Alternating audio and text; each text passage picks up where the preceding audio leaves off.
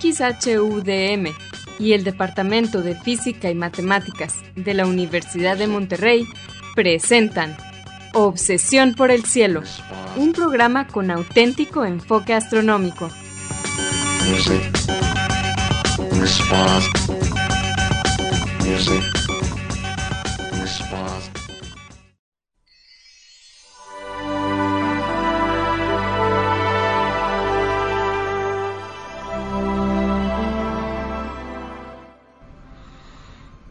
Muy buenas tardes. Sean todos bienvenidos a Obsesión por el Cielo, el único programa con enfoque astronómico y de exploración espacial en la ciudad de Monterrey y en la República Mexicana.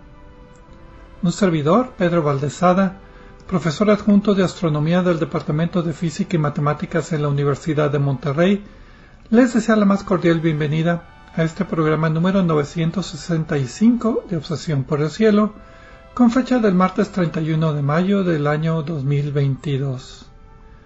En este programa comentaremos y pondremos en perspectiva algunas de las noticias que se relacionan con el estudio del universo y con la exploración del espacio que se dieron a conocer en estos últimos días. Y para ayudarme con esto quiero darle la bienvenida a mi confitrión, Edgar Armada. Muy buenas tardes Edgar, ¿cómo estás? Hola Pedro, como siempre muy contento de estar aquí en un programa más de Obsesión por el Cielo. Gracias a todos nuestros amigos que nos hacen el favor de acompañarnos nuevamente aquí, ya sea que nos estén escuchando en el podcast a través de Podbean y otras plataformas, o que nos estén escuchando en vivo a través de Radio UDEM en el 90.5 de FM. Hablando de Radio UDEM, eh, quiero darle las gracias como siempre a nuestros operadores, Sergio Becerra, Vicente Magallanes y Asgard Banda, que se aseguran de la calidad de la transmisión en el 90.5 de FM, Radio UDEM, todos los martes de 7 a 8 pm. Y también aprovecho para agradecerle a Sergio Becerra, que tantos años nuestro, ha sido nuestro apoyo y nos ha solucionado en épocas fáciles y en épocas difíciles los problemas que tenemos. Y le deseo mucho éxito, mucho eh, felicidad y mucha alegría en su retiro. Lo vamos a extrañar y esperamos que ocasionalmente cuando tengamos algún programa, eh, sobre todo si lo podemos hacer en vivo, en algún eh, programa en el que nos pueda acompañar cuando festejemos, eh, pues no sé, que es el programa centenario o, o, alguna celebración especial, esperamos que nos pueda acompañar Sergio Becerra. Gracias por acompañarnos todos estos años. Te vamos a extrañar. Sí, fue nuestro operador en vivo por mucho tiempo hasta cuando llegó la pandemia y tuvimos que empezar a hacer el programa grabado. Muchas felicidades, Sergio, y pues nos estaremos viendo. Sí, y también él nos solucionó, eh, siempre encontraba manera cuando estábamos de viaje o cuando teníamos que hacer el programa grabado o cuando teníamos que algún problema, lo que surgiera él nos lo resolvió. Y pues bien, le recordamos a todos los que nos escuchen que se pueden comunicar con nosotros a través de nuestro correo electrónico obsesión. Obsesión por el cielo es en minúsculas y sin acentos ni espacios. También nos pueden dejar preguntas, comentarios o sugerencias en nuestra página de Facebook de Obsesión por el cielo o en nuestra cuenta de Twitter de arroba o por el cielo. Si quieren escuchar programas anteriores, lo pueden hacer visitando nuestra página de internet obsesiónporelcielo.net, donde encontrarán las ligas de cada programa que se almacena en formato de podcast y que se distribuye gratuitamente a través de nuestro sitio de hospedaje de podcast de Podbean. En obsesiónporelcielo.net también encontrarán cuatro audios que se titulan Un paseo por el cielo. Este fue un proyecto auspiciado por la Unión Astronómica Internacional y consiste de una serie de audios en español que describen las constelaciones, sus mitologías y los objetos de interés que encontramos en ellas. Son cuatro, uno para cada estación del año. Bien, Edgar, ¿cuáles fueron las noticias astronómicas recientemente anunciadas que comentaremos en este programa? Eh, sobre todo, Pedro, este, en esta ocasión vamos a hablar de un estudio eh, a partir de un catálogo, no fueron solo, sí fueron observaciones, pero no, es, eh, no hechas eh, para este estudio en sí, que nos habla de la evolución de la masa en las estrellas del universo primitivo y nos dice que posiblemente en las galaxias lejanas la masa de las estrellas, las poblaciones de las estrellas según su masa, eran más pesadas de lo que encontramos en nuestra propia galaxia. Ahorita vamos a hablar de eso con detalle. También vamos a hablar de eh, la evolución de la atmósfera de Marte, que eh, al parecer, yo sé que tú dices que es pura cuestión de agua en Marte, y si el agua es importante, si es un tema de agua en Marte, pero sobre todo es con relación a cómo evolucionó el clima y la atmósfera en Marte. Ahora vamos a decir por qué eso es importante, incluso para aquí en la Tierra. Pero como siempre vamos a comenzar el programa con la sección habitual de Explorando las Estrellas con Loni Pacheco. En esta sección, Loni, que también es anfitrión del canal de YouTube de Cielos Despejados, nos platicará sobre los eventos astronómicos más vistosos que observaremos en el cielo durante la siguiente semana. Adelante, Loni.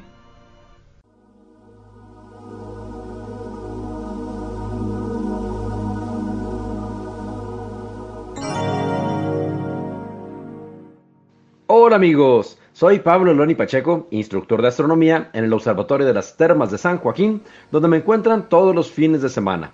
También soy conductor del canal de YouTube Cielos Despejados, tu canal de ciencia y astronomía en español. Bienvenidos a este espacio dedicado a los eventos celestes venideros. Esto es del 31 de mayo al 7 de junio de 2022. Los horarios están dados en tiempo del centro, que es válido para Monterrey, Guadalajara y Ciudad de México. Esta semana, la luna solo será visible recién atardeciendo o temprano en la noche, cruzando Taurus, Gemini, Cáncer y Leo. Puesto que acaba de ser nueva, será un reto encontrarla a las 9 de la noche del martes 31 de mayo. Habrá que buscarla con binoculares sobre el horizonte oeste, que debe estar libre de obstáculos, y solo entonces, por unos minutos, podremos ver a la luna como un maravilloso hilo de plata. El miércoles 1 y jueves 2 de junio será más fácil de encontrar, pues aparecerá más arriba, menos esbelta y luciendo su hermosa luz cenicienta. Pretexto ideal para hacer fotografía donde registremos tanto el lado diurno como nocturno de la luna. ¿Quién dijo que era imposible fotografiar el lado oscuro de la luna? Esta será nuestra oportunidad. El miércoles 1 de junio, la luna estará en el extremo norte de su órbita, oportunidad para examinar cráteres alrededor del polo sur lunar como Helmholtz, Neumayer y la, el rara vez observado cráter Hale. En tiempo universal, la Luna estará en el extremo norte de su órbita el 1 de junio a las 22.32 horas, con una declinación planetaria de 26.9 grados norte. Simultáneamente, la Luna estará en el extremo más distante de su órbita, así que, además de delgadita, se verá muy pequeña. En tiempo universal, el apogeo de la Luna acontecerá el 2 de junio a las 1.14 horas, cuando alcance una distancia de 406.200 kilómetros de la Tierra. El jueves 2 de junio estará haciendo conjunto con las dos estrellas más brillantes de Gémini. Va a estar la Luna, Castor y Pollux, un conjunto aparente, por mera perspectiva, pues la Luna estará a 402.530 kilómetros de la Tierra, mientras que Pollux está a 33 años luz y Castor a 51. Sirva esto como recordatorio que las constelaciones mismas son conjuntos aparentes, estrellas que agrupamos en nuestra imaginación, aunque en realidad la distancia entre ellas sea muy variada. El viernes 3 de junio les recomiendo sacar nuevamente los binoculares, no solo para ver el resplandor del lado nocturno de la luna, sino que a la izquierda y un poco arriba de la luna encontrarán al cúmulo abierto más grande de cáncer. Se conoce desde la antigüedad.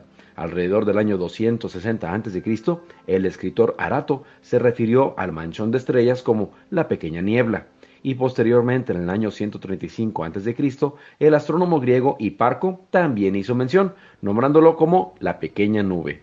Fue Galileo Galilei que en 1610 realizó el primer boceto mostrando las estrellas que poblaban esta región del cielo. Estas noches, unos simples binoculares nos mostrarán al cúmulo abierto como Arato, Hiparco y Galileo hubieran soñado con observar y admirar. En tiempo universal, la conjunción de la Luna con Messier 44 acontecerá el 4 de junio a las 7.17 horas, con una separación angular aparente de 4 grados. La noche del domingo 5 de junio, la Luna estará ya en Leo, acompañando a su astro más brillante, Regulus. Conocemos muchas estrellas del cielo por su nombre árabe, de hecho la mayoría. Sin embargo, el nombre Regulus tiene raíces latinas. ¿Recuerdan a Régulo y Remo?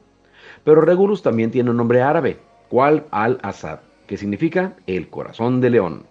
Si ustedes son de los que madrugan y ponen su despertador entre 5 y 6 de la mañana, serán los más afortunados que puedan observar cuatro planetas repartidos esta semana en Aries, Pisces y Capricornus. Son visibles a simple vista y se verán maravillosos, particularmente si usamos las potencias más altas de cualquier telescopio. Los cuatro fantásticos son Venus, Júpiter, Marte y Saturno. El martes 7 de junio a las 9.48 de la mañana, la luna estará en fase de cuarto creciente, que en tiempo universal acontecerá el 7 de junio a las 14.48 horas. Mi fanpage en Facebook es Diagonal Divulgador de Astronomía, seguido y sin espacios. Y les recuerdo también darse una vuelta por la página de la Sociedad Astronómica de Monterrey. Los espero la próxima semana en Explorando las Estrellas con Noni Pacheco. Yo como siempre agradezco su amable atención y les deseo cielos despejados.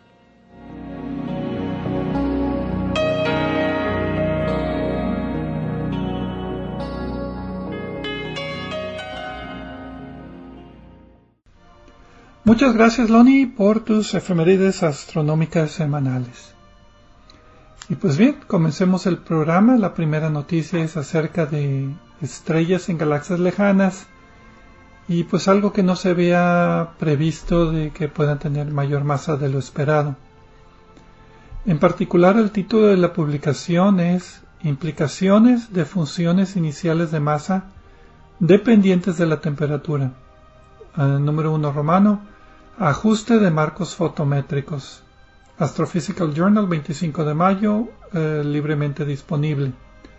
Autores son Albert Snippen, eh, Charles Steinhardt, Hagen Hensley, Adam Jermin, Basel Mostafa, John Weaver, eh, del Instituto Niels Bohr de la Universidad de Copenhague, el Cosmic Down Center, Caltech y Slatirion Institute. No conozco cuál será ese.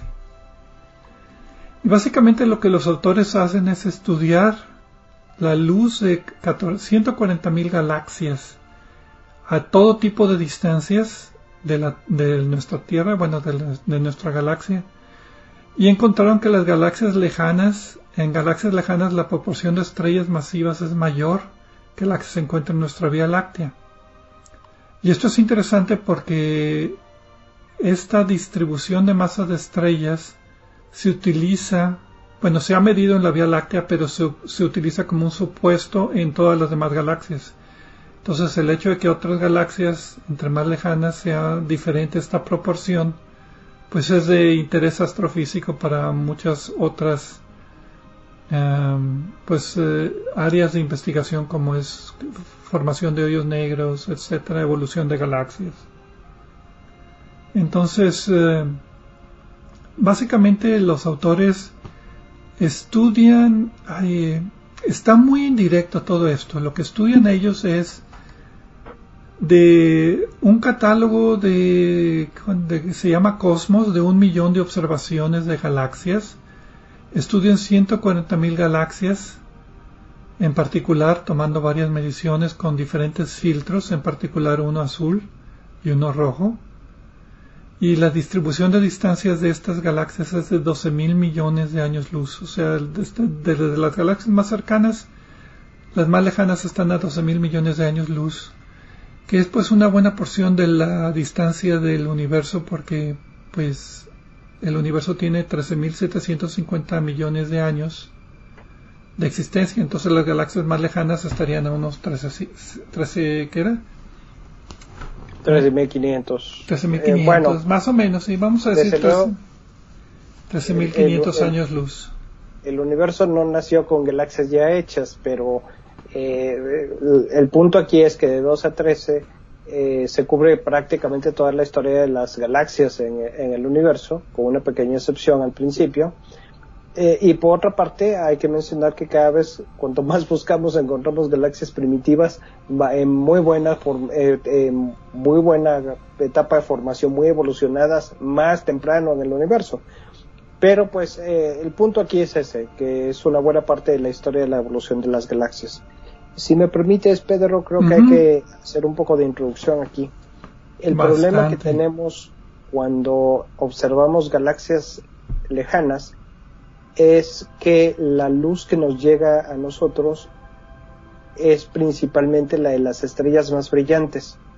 Las estrellas menos brillantes, que por lo menos en nuestra galaxia son las más abundantes, emiten tan poca luz que incluso alguna que pudiera estar, las que están aquí cerca de nosotros, de nuestro Sol, son difíciles de detectar y observar por la poca luminosidad que tienen.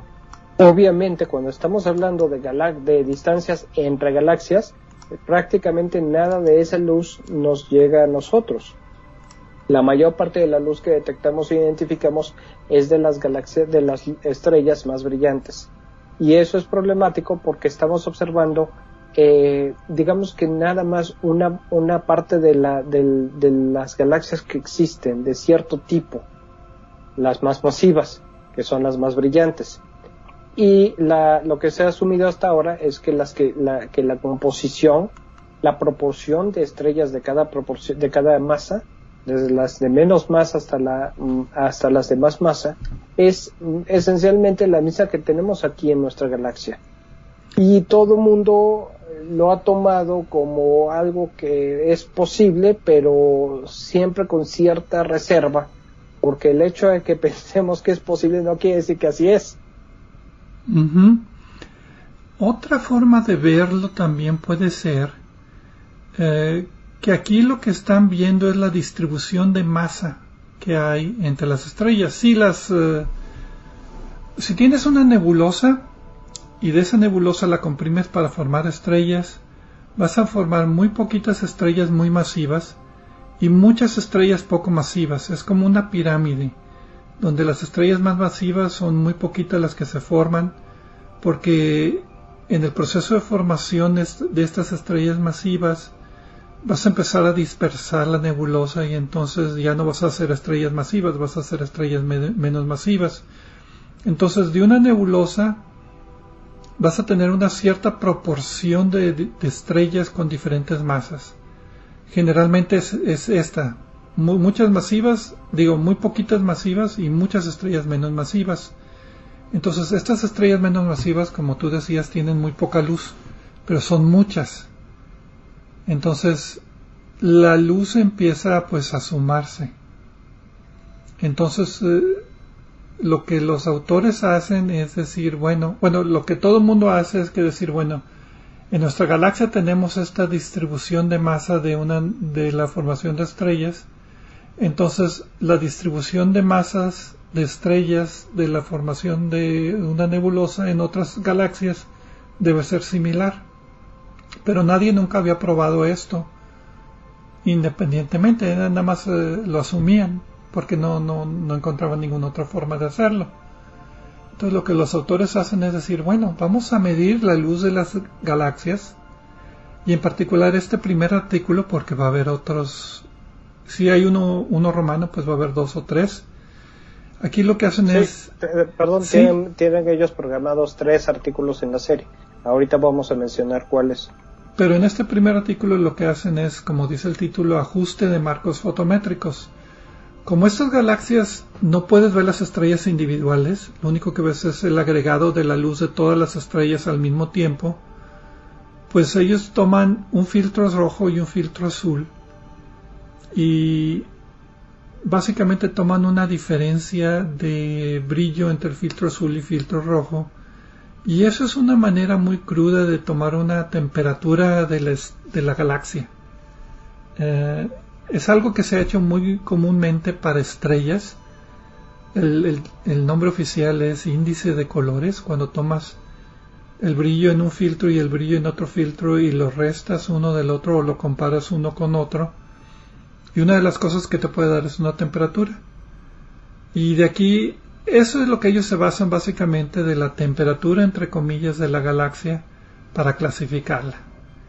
Pero bueno, se nos acabó el tiempo para esta parte, ¿verdad? Correcto, pero no se preocupen, ahorita regresamos y continuamos platicando sobre este tema.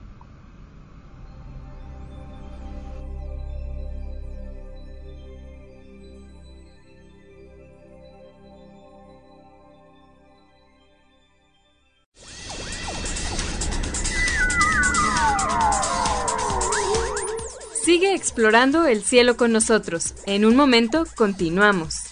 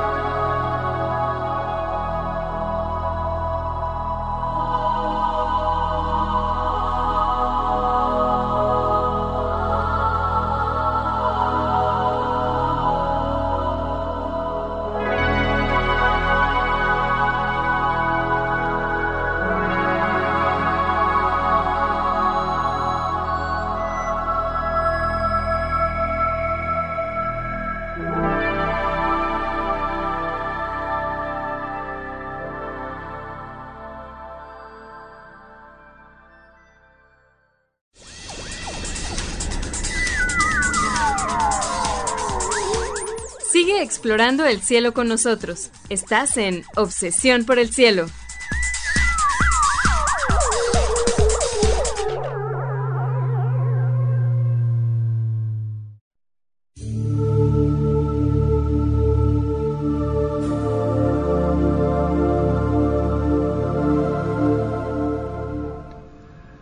Regresamos a Obsesión por el Cielo con las noticias astronómicas de esta semana.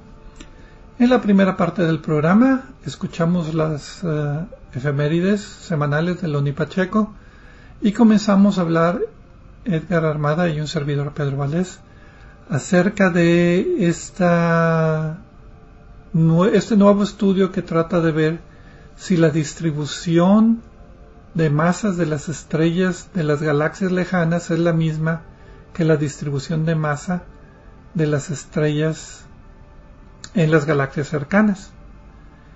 Entonces hablábamos de que la forma que los hicieron era, en este primer artículo, era con filtros de colores, porque las estrellas individuales no se pueden ver, no se pueden contar. Entonces toman el agregado de, asumen que la luz azul viene de estrellas nuevas, masivas, y la luz roja viene de estrellas antiguas, poco masivas, y de alguna manera lo comparan con galaxias cercanas. Entonces, lo que ellos... Eh, ¿Sí? Perdón, Pedro, quiero hacer una observación. El, un punto importante aquí que a lo mejor eh, hay que decir es que no es que no llegue nada de luz de las estrellas de menor brillo y de menor y consecuentemente de menor masa porque eh, estoy de acuerdo eh, claro está que las son muy poco brillantes y las estrellas individuales aquí nuestras vecinas en nuestra propia galaxia resultan difíciles de identificar por su propio por su poco brillo aun cuando están muy cerca de nosotros eh, pero en el caso de observaciones más lejanas o de otras galaxias eh, esta luz se agrega y se combina. De todas, de todas maneras, sí se pierde parte de esta luz porque eh, las emisiones de las estrellas más brillantes y más masivas es la que, la que predomina en estas, en estas escalas galácticas. Eh, la, la, cosa es que son, estas estrellas son muchas, poco brillantes, pero son muchas. Eh, todo esto se toma en cuenta en el, en el estudio, pero quise mencionarlo porque a lo mejor luego por allí surge alguna pregunta. Algo que es obvio para nosotros puede no ser obvio para el que nos esté escuchando. Nosotros ya leímos el estudio, ¿no? Y eh, el detalle es de que lo que hacen en este artículo es básicamente sentar la base de tomar la fotometría, o sea, la luz azul contra la luz roja, sacar de esa diferencia una temperatura, corregir ese, esa medición porque hay muchos otros efectos, por ejemplo el tipo de galaxia. Una galaxia espiral tiene más estrellas azules porque está en formación de estrellas. Una galaxia eh, eh, de las esféricas, de las elípticas, tiene más estrellas viejas que son gigantes rojas, que, dan más luz roja que luz azul. Entonces, hay evolución en las estrellas de las galaxias que hay que tomar en cuenta. La otra cosa es que también hay que tomar en cuenta que las galaxias más lejanas se están alejando de nosotros a mayor velocidad y la luz se está estirando, lo que llamamos un corrimiento rojo. Entonces la luz que nos llega está más hacia el rojo dependiendo de qué tan lejos esté. Y pues también hay que compensar por eso. Entonces... Que, que, sí lo compensan. Y, pero que es muy complicado, básicamente. Bastante. Y, esto fue a propósito, porque una de las cosas que dicen los autores, y hay que decir, cuando yo empecé a leer el artículo, eh, yo eh, inmediatamente así, sin ser experto en el tema, pensé un montón de objeciones que tenía, pero ellos las cubrieron bastante bien lo que yo estaba pensando, los problemas que pueda haber en este, en este tipo de estudios. Y luego, eh, lo único que queda pendiente, y ellos mismos lo mencionan, es el límite El problema es que no toma en cuenta lo que decías hace rato, que las galaxias no están estáticas. Las, las etapas sucesivas de formación de estrellas en las galaxias cambian su composición y las poblaciones de las estrellas. No lo, lo hicieron a propósito porque lo que querían era simplificar los cálculos y no meter ruido por otras cosas. Sí. Eh, y al meter ruido es interferencia realmente, porque es, es un experimento que se hace con los datos que ya se tienen. Y, se cambia un parámetro para, pero solo ese parámetro único, porque si empieza uno a cambiar todo y ajustar todo, se hace un desorden y ya no sabe uno cuando, cuando, cuando trata de sacar una conclusión de que, ah, cambiamos esto, esto y esto, no se sabe si fueron todos los parámetros, fueron algunos, o qué fue lo que realmente afectó los resultados. Por eso nada más lo hicieron a propósito cambiar parámetros más simples, simplificar los cálculos. Además, con una muestra de 140.000 galaxias, mucho de este ruido se promedia. Entonces, si tienes galaxias elípticas o galaxias espirales, pues ya sabes más o menos que la proporción es igual a todas las distancias. Entonces, de cierta manera, estás promediando uh, los valores de las galaxias con diferente tipo. Entonces, bueno, una vez hecho todo esto, básicamente ellos encontraron algo interesante, que las galaxias más lejanas, porque ellos midieron, pues bueno, la, temperatura de la galaxia dependiendo de estos dos filtros azules y rojos en el eje de las X, digo de las Y, y en el eje de las X es distancia, y encontraron que las galaxias más lejanas, aun con todas estas compensaciones y estudios, tendían a ser más azules que las galaxias cercanas, o sea que tenían una temperatura promedio un poco mayor. Entonces, lo que ellos concluyen es que estas galaxias lejanas son un poquito más azules porque tienen una mayor proporción de estrellas masivas que las galaxias cercanas. O sea que la distribución de masa de esas, galaxias lejanas está más cargada hacia estrellas masivas que las que tenemos aquí. Entre más lejos, mayor producción de estrellas masivas. Entre más cerca, menor producción de estrellas masivas. Que como decía, va en contra de lo que se pensaba. Que era la misma proporción aquí y allá. Y esto es importante porque muchos estudios y muchas conclusiones de otros estudios diferentes sobre temas distintos eh, dependen de eh, las poblaciones de estrellas en galaxias lejanas. Por ejemplo, eh, algunas consecuencias. El número de supernovas que se, que se observan en una galaxia cambia si hay mayor número o menor número de estrellas masivas que puedan dar origen a esas supernovas más, más estrellas masivas, más supernovas, que era lo que están viendo aquí. Y eso tiene también, eh, en la evolución de la galaxia, eso la afecta. Y el número, eh, claro, y además no solo supernovas, el número de, agujeros negros y de la evolución de las de galaxias, pues claro que afecta, porque las galaxias con eh, estrellas más masivas eh, y con más masa en general eh, terminan, dejan de formar estrellas más rápido. Ahora, un comentario extra que no vi específicamente en el artículo, a lo mejor me lo salté en alguna parte, es que esto va más o menos de acuerdo con la idea de evolución de estrellas, que entre menos metalicidad tenga una nube, va a formar más estrellas más masivas. Entonces, metalicidad en astronomía es todo aquel elemento en la nebulosa que no sea ni hidrógeno ni helio. Las primeras galaxias se formaron de estrellas casi con estrellas casi exclusivamente de hidrógeno y helio, y dentro de esas estrellas se formaron los demás elementos que después contaminan las nebulosas que forman otras estrellas. Entonces, eh, generaciones sucesivas de formaciones de estrellas van a tener más elementos pesados, más metales, y esos metales inhiben la formación de, estrellas masivas. Entonces, el hecho de que las primeras galaxias tengan más estrellas más masivas, pues también va de acuerdo con esa idea de la metalicidad. No sé si tú leíste algo de eso en el artículo. Sí lo, sí lo mencionan. No tengo aquí el artículo, bueno, sí lo tengo, pero no me voy a poder leerlo ahora. Yo ya lo leí hace un par de días cuando estaba propagando el tema, ¿no? Eh, sí, sí recuerdo, sin embargo, que mencionan esto, aunque realmente queda en la, objeción que teníamos y que ellos mismos, mismos presentan de la evolución de las galaxias. Eh, de todas maneras, las otras dos partes que están pensadas para que publiquen después la continuación, la parte 2 y la parte 3 de este estudio, es eh, precisamente eh, las poblaciones de formación de estrellas. Ese es el tema que quieren cubrir en la parte 2. Y eh, en la parte 3 van a hablar de las estrellas, de, perdón, de las galaxias que ya no están formando estrellas.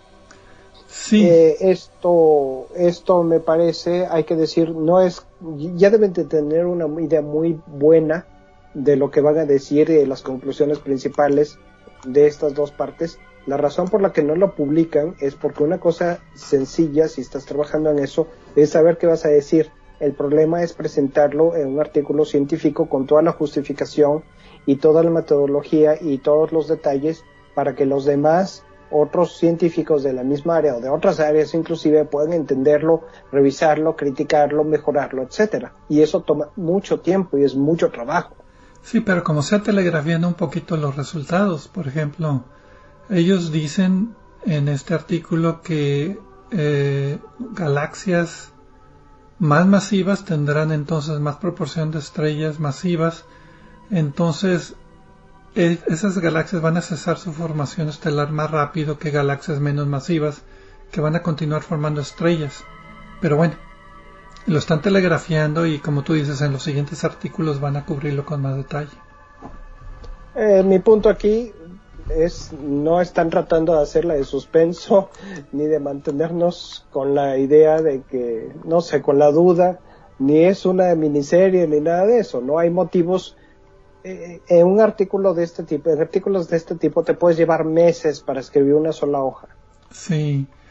Y pues este es también, ya ampliando el tema un poquito, hay muchas cosas en astronomía que se miden en un lugar y se asumen que es lo mismo en todo el universo. Entonces aquí están encontrando que esta función inicial de masa de las galaxias cercanas no es la misma en galaxias lejanas y están midiéndolo por primera vez. Bueno, ¿qué tal si la gravedad es diferente en galaxias lejanas, en una parte del universo más joven que la gravedad ahora. O el corrimiento rojo ahora es diferente que el corrimiento rojo al inicio del universo. Porque muchas de estas cosas se miden en cierta parte del universo y se asumen generales en todas.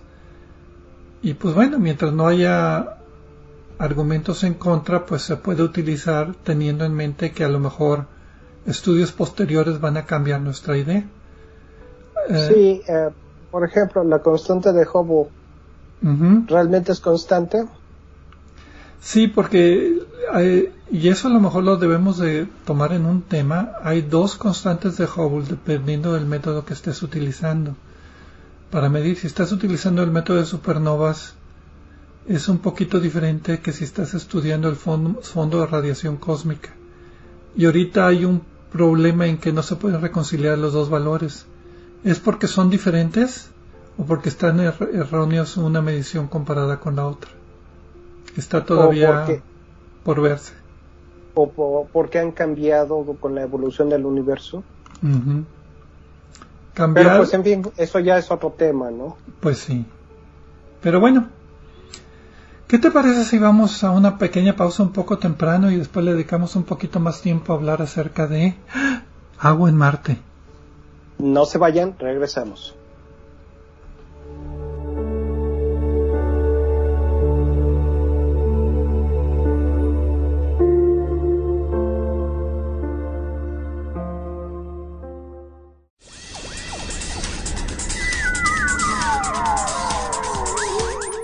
Sigue explorando el cielo con nosotros. En un momento continuamos.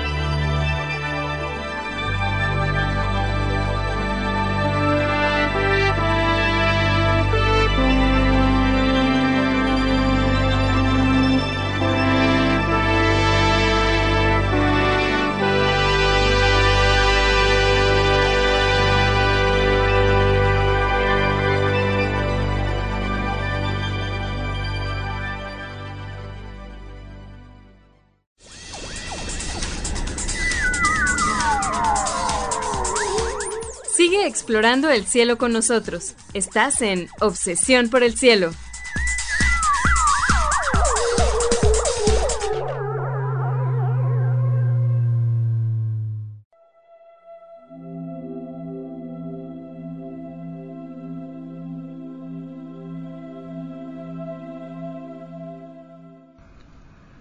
Regresamos a Obsesión por el Cielo con las noticias astronómicas de esta semana. Edgar Armada y un servidor, Pedro Valdés, hablando acerca, bueno, en la primera y en la segunda parte hablamos acerca de galaxias lejanas y cómo la distribución de la masa de las estrellas que las conforman, pues al parecer es diferente a la distribución de masas de las galaxias, digo, de las estrellas en galaxias cercanas es un trabalenguas, pero bueno, es algo que se midió que parece que pues va en contra de lo que asumíamos anteriormente. En esta parte vamos a hablar acerca de por qué se secó Marte. El título de la publicación es El cambio de mapas de flujos de distribución de agua cambia el efecto invernadero en Marte.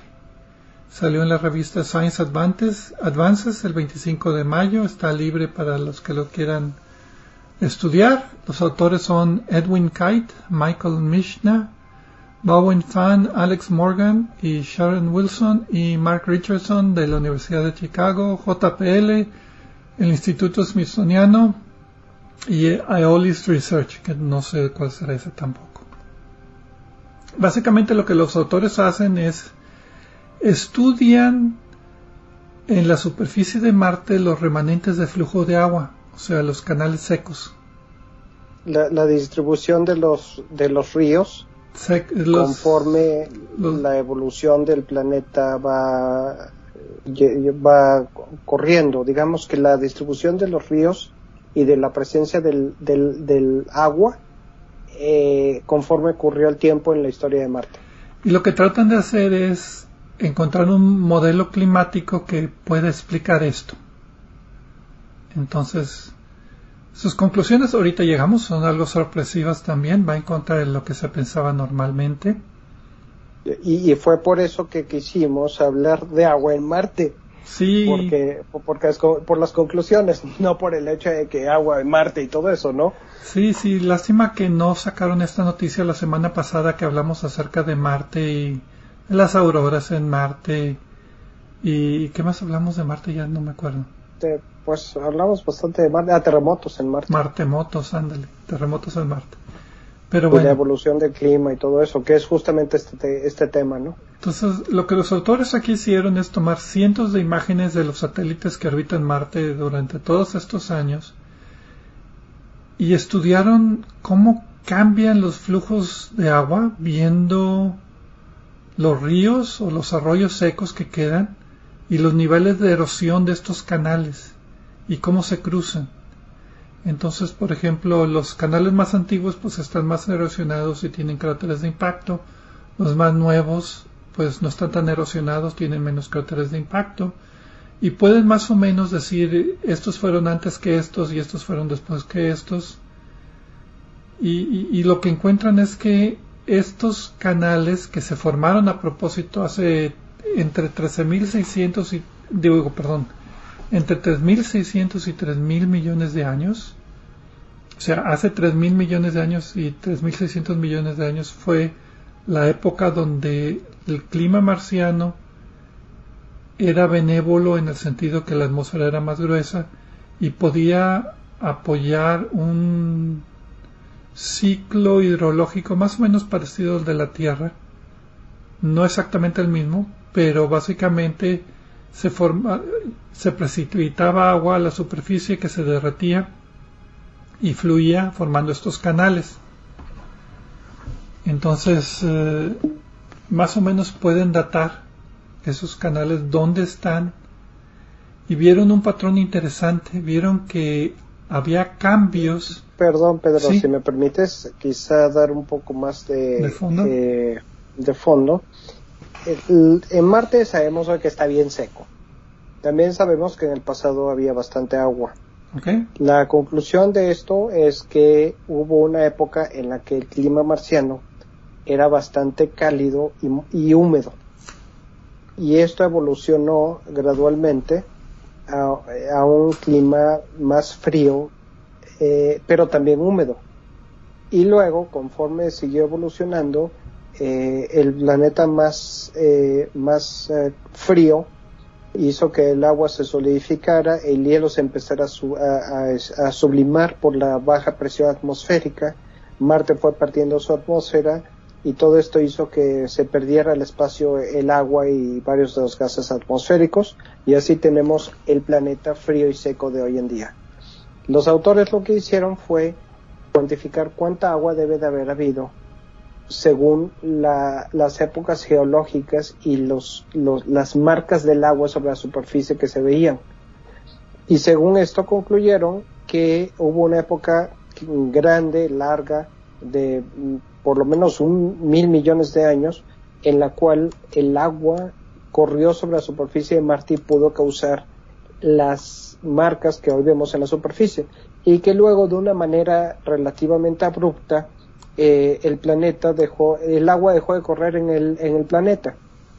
Y esto es lo que estaban ellos investigando.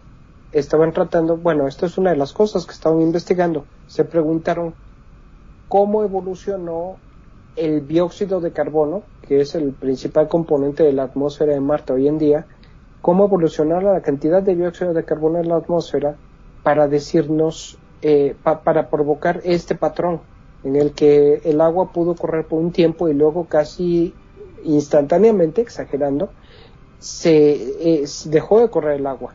¿Qué cantidad, cómo evolucionó la cantidad de dióxido de carbono en, en, la historia de Marte para darnos estos resultados? Y el dióxido de carbono es importante porque, bueno, es el principal gas que forma la atmósfera de Marte, es puro dióxido de carbono, pero también es un gas invernadero o sea que tiende a retener energía del Sol. ¿Qué es lo que sucede con el efecto invernadero? Básicamente la energía del Sol entra como luz visible al planeta, llega a la superficie, calienta la superficie. Esta energía trata de regresar al espacio, pero ya no como luz visible, ahora es como luz infrarroja. Pero el dióxido de carbono y el metano y otros gases en la Tierra eh, detiene este, esta energía infrarroja. Entonces, hagan de cuenta que la atmósfera, el dióxido de carbono es como un vidrio de un solo sentido, que deja pasar la energía como luz visible, pero la rebota como luz infrarroja. Entonces se acumula y eso eleva la temperatura. Este efecto lo vemos en la Tierra, en Marte y en Venus. En la Tierra es como ricitos de oro, es un clima excelente, eh, para pues tener un agua líquida en grandes cantidades. En Venus la atmósfera es tan gruesa y hay tanto dióxido de carbono que es un infierno, hay tanto calor almacenado en la atmósfera que ya no hay agua líquida en todo el planeta. Y Marte tiene una atmósfera muy delgadita, menos del 1% de la atmósfera terrestre, pero sí tiene un pequeño efecto invernadero.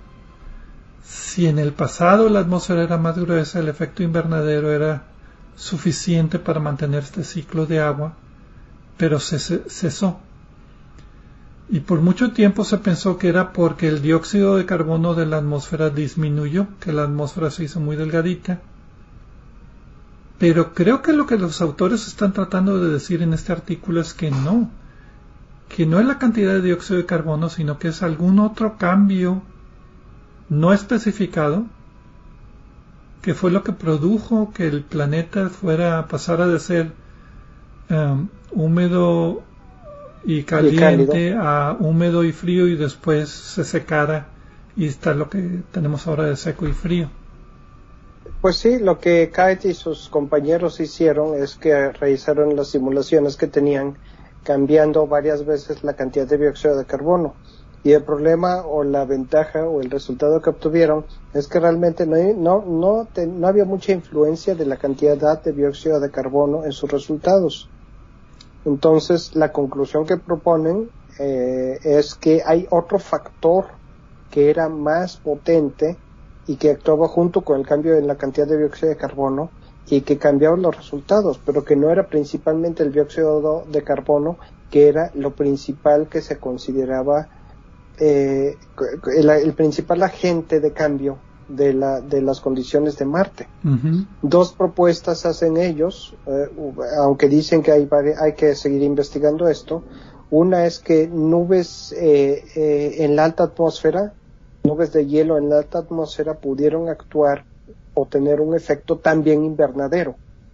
y la otra es que pudo haber emisiones de hidrógeno de la corteza del planeta, de la superficie del planeta, que hayan interactuado con, con dióxido de carbono. El hidrógeno producido por varios fenómenos geológicos que no, no vamos a entrar aquí en detalles.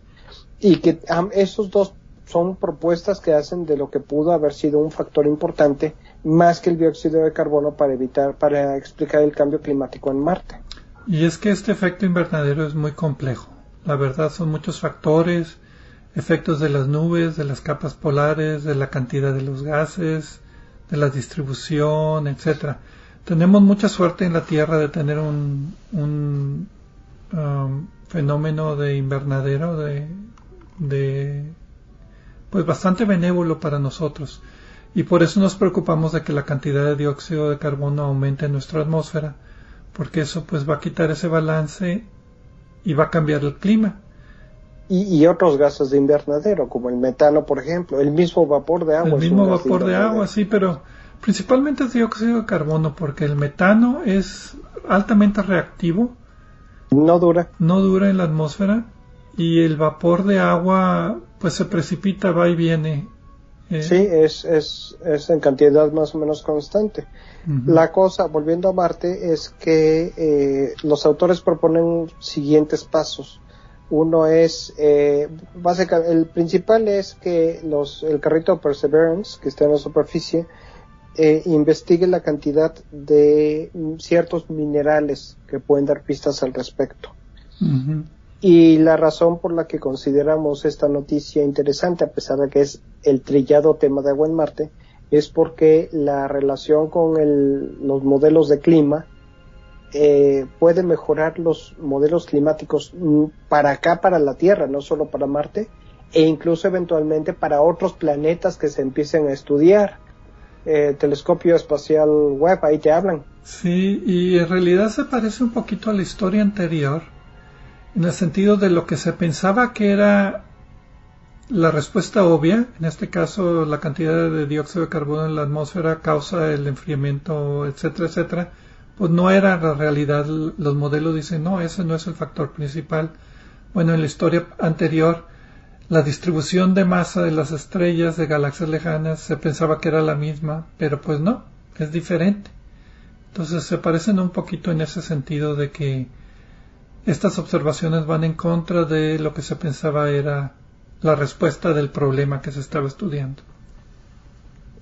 O por lo menos eh, complementan no, no podemos también tampoco decir eh, que, que, el dióxido de carbono no fue, otra cosa.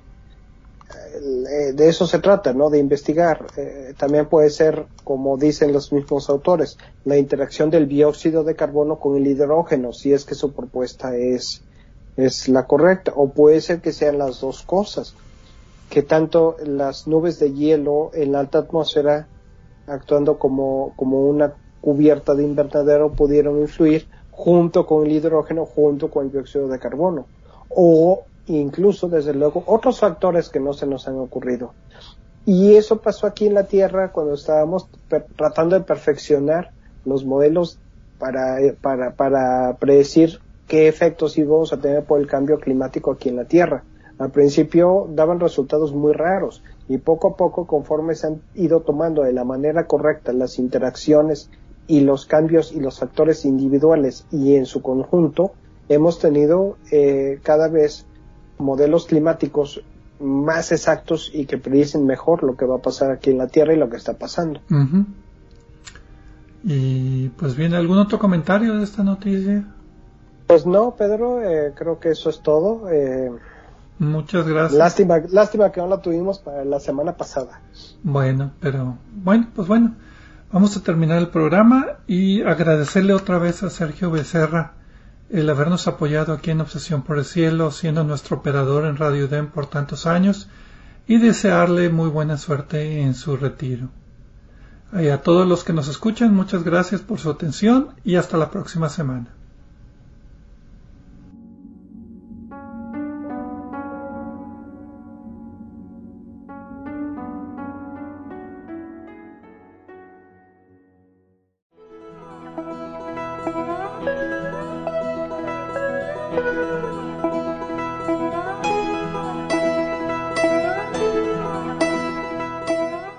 Recordamos que a través de nuestra página en Facebook de Obsesión por el Cielo pueden encontrar vínculos a sitios con más información sobre el programa de cada semana.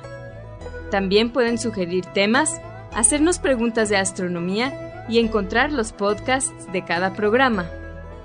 Gracias por acompañarnos en una edición más de Obsesión por el Cielo.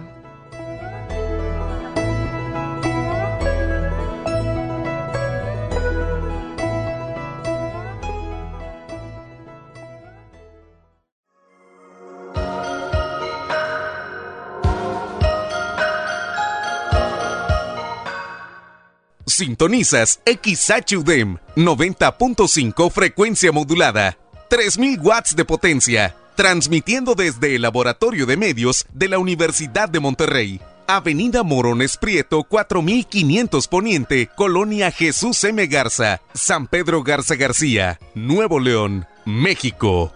Radio UDEM 90.5